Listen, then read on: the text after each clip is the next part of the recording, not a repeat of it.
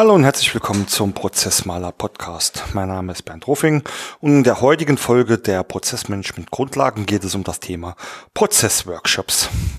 Ja, was verstehe ich unter einem Prozessworkshop? In einem Prozessworkshop wird ein Moderator, in der Regel irgendein Prozessberater, gemeinsam mit den Teilnehmern Prozesse aufnehmen, analysieren, optimieren oder gestalten das heißt, es gibt für jeden Workshop in der Regel auch ein bestimmtes Ziel. Äh, je nachdem benutze ich dann oft auch Begrifflichkeiten wie ein Ist-Workshop oder ein Soll-Workshop oder ein Analyse-Workshop, um das gleich im Titel zu verdeutlichen. Worum geht es denn hier überhaupt? Und das Ziel ist auch eine ganz wichtige Sache, wenn es darum geht, die richtigen Teilnehmer einzuladen. Denn je nach Ziel des Workshops kann sich, ähm, können sich die Teilnehmer ändern. Wenn ich zum Beispiel äh, Workshops mache, um äh, Prozessübersichten oder Prozesslandkarten zu erstellen, da ist es eher wichtig, das Management, die Führungsebene mit einzubeziehen, wenn es darum geht, äh, Workshops im Detail aufzunehmen, also was passiert denn da wirklich aktuell, dann ist es eher so, dass ich mir die Leute an den Tisch äh, hole, die das auch regelmäßig tun und diese Arbeiten auch durchführen. Nämlich nur so kann ich dann auch sicherstellen, dass ich ähm, valide Informationen aus meinem Workshop herausbekomme. Ähnlich ist es äh, bei einem Unterschied zwischen äh, ist und soll. Bei einem ist-Workshop ist es ähm, ebenso wichtig, dass ich die Leute am Tisch habe, die wirklich wissen, was passiert, weil sie es täglich tun. Bei einem Soll-Workshop äh, kann es ähm, eher schon ja, notwendig sein, dass ich mir auch ähm, die Führungskräfte mit an den Tisch äh, nehme oder ähm, die IT-Abteilung, IT-Experten damit man bei der Prozessgestaltung auch wirklich sicher sein kann, dass man ähm, alle Möglichkeiten aufzeigen und besprechen kann. Und je nachdem ähm, ist es also wirklich wichtig, sich vorab Gedanken zu machen, was will ich denn wirklich äh, in dem Workshop tun, was ist das Ziel und sich daraus auch die Teilnehmer definieren. Ich mag am liebsten Workshops mit äh, ja, zwischen sechs und zehn Teilnehmern. Das können auch mal drei oder vier sein. Das können auch mal zwölf sein. Aber ich persönlich mache immer und immer wieder die Erfahrung, dass zu viele Teilnehmer ähm, eher hinderlich sind, weil als Moderator habe ich auch die Pflicht, alle Teilnehmer entsprechend mitzunehmen, mich äh, um alle zu kümmern und je mehr Teilnehmer das dann sind, umso schwieriger wird es. Selbstverständlich ähm, werden die Diskussionen auch äh, intensiver oder auch häufiger, wenn man mehrere Teilnehmer ähm, da sitzen hat. Und ich empfehle in solchen Fällen immer, jetzt nehmen wir mal das Beispiel, ähm, dass wir äh, einen, äh, in dem Prozessworkshop ähm, den Bereich Einkauf brauchen. Ich empfehle immer ein, zwei oder maximal drei Stellvertreter herauszusuchen, die an dem Workshop teilnehmen. Ich empfehle auch immer, dass das gerne dann ähm, etwas unterschiedliche äh, Personen sein können. Mit unterschiedlich meine ich vielleicht einer, der erst relativ kurz im Unternehmen ist und einer, der etwas länger im Unternehmen ist ähm, oder auch andere Merkmale. Also äh, ich kenne ja in der Regel meine Leute. Äh, bei manchen weiß ich, die sind sehr veränderungswillig bei anderen weiß ich, dass die sich vielleicht eher etwas wehren. Und so empfehle ich immer, da ähm, eine gute Mischung mit reinzubringen und diese drei Teilnehmer sind dann mehr oder weniger auch verantwortlich, die Informationen und die Ergebnisse aus den Workshops weiter zu kommunizieren. Was ich aber in der Regel auch immer mache oder auch empfehle, äh, zumindestens ähm, äh, gesamtheitlich die Ergebnisse dem kompletten Team vorzustellen, damit ich alle Leute auch rechtzeitig mitnehmen kann. Also vier bis maximal zwölf Teilnehmer, das ist immer meine Empfehlung. Ich persönlich mache auch keine Workshops, die länger als vier Stunden dauern. Das können auch mal viereinhalb oder fünf sein.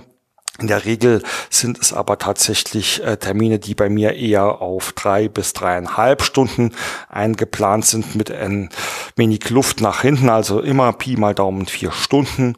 Warum? Ich persönlich äh, weiß ähm, aus äh, ja, ja, schon fast jahrzehntelanger Erfahrung, dass der Moderator irgendwann auch an Energie verliert und am Ende des Tages ist es ein Workshop, also ähm, man muss da arbeiten. Das betrifft sowohl ähm, die Moderatoren als auch die Teilnehmer ähm, und irgendwann ist einfach die Energie und die Konzentration weg und darunter leiden am Ende des Tages die Ergebnisse. Deswegen bin ich persönlich kein Freund davon, da in einem acht Stunden Workshop alles durchzuprügeln weil ich die Erfahrung gemacht habe, dass die Nacharbeit dann äh, viel aufwendiger ist, als gleich von vornherein zu sagen, wir machen lieber zweimal vier Stunden an getrenn getrennten Tagen. Ich kann zwischendrin ein wenig Luft holen, auch ähm, alles ähm, mal sacken lassen und das ist äh, viel effektiver und effizienter. Deswegen meine Empfehlung immer maximal einen halben Tag was die Methodik betrifft, habe ich auch eine ganz klare Meinung, dass ähm, ein Workshop funktioniert bei mir am besten mit äh, ganz klassischen Methoden. Das heißt, ich mag es tatsächlich mit Moderationskarten, einem Moderationskoffer, Moderationswänden, Flipchart, Whiteboard etc. Ähm, die Ergebnisse ähm, quasi von Hand zu visualisieren, auch den Teilnehmern die Möglichkeit zu geben, eigene Kärtchen zu schreiben, an der Wand etwas umzumodellieren und, und, und, und. Ähm, und deswegen mache ich solche Workshops, sofern sie vor Ort äh, stattfinden, äh, beziehungsweise gibt, geht natürlich auch digital immer äh, mehr oder weniger äh, noch sehr klassisch.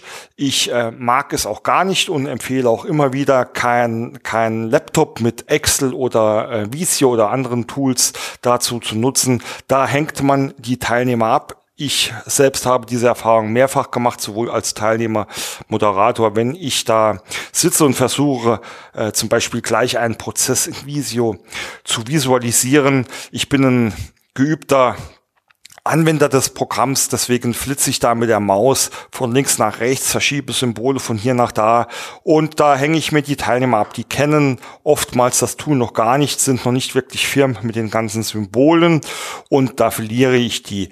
Deswegen ist meine ganz klare Empfehlung, immer im Workshop erst wirklich was hart erarbeiten ähm, mit, ähm, mit angreifbarem Output und das Ganze dann später in die gewünschten äh, digitalen Formate überführen. Und ähm, das äh, führt auch gleich dazu, was soll aus so einem Workshop rauskommen. In der Regel sind es immer irgendwelche visuellen äh, beziehungsweise dokumentierten Ergebnisse. Das kann eine Prozesslandkarte, Prozessübersichten in Form von Wertschöpfungsketten sein. Das können Detailprozesse sein, vielleicht schon als EPK oder BPMN ähm, und, und, und, und. Das heißt, ähm, im Ergebnis ähm, sollte zumindestens dann im Nachgang immer eine aufbereitete Datei stehen, die weiter bearbeitet werden kann.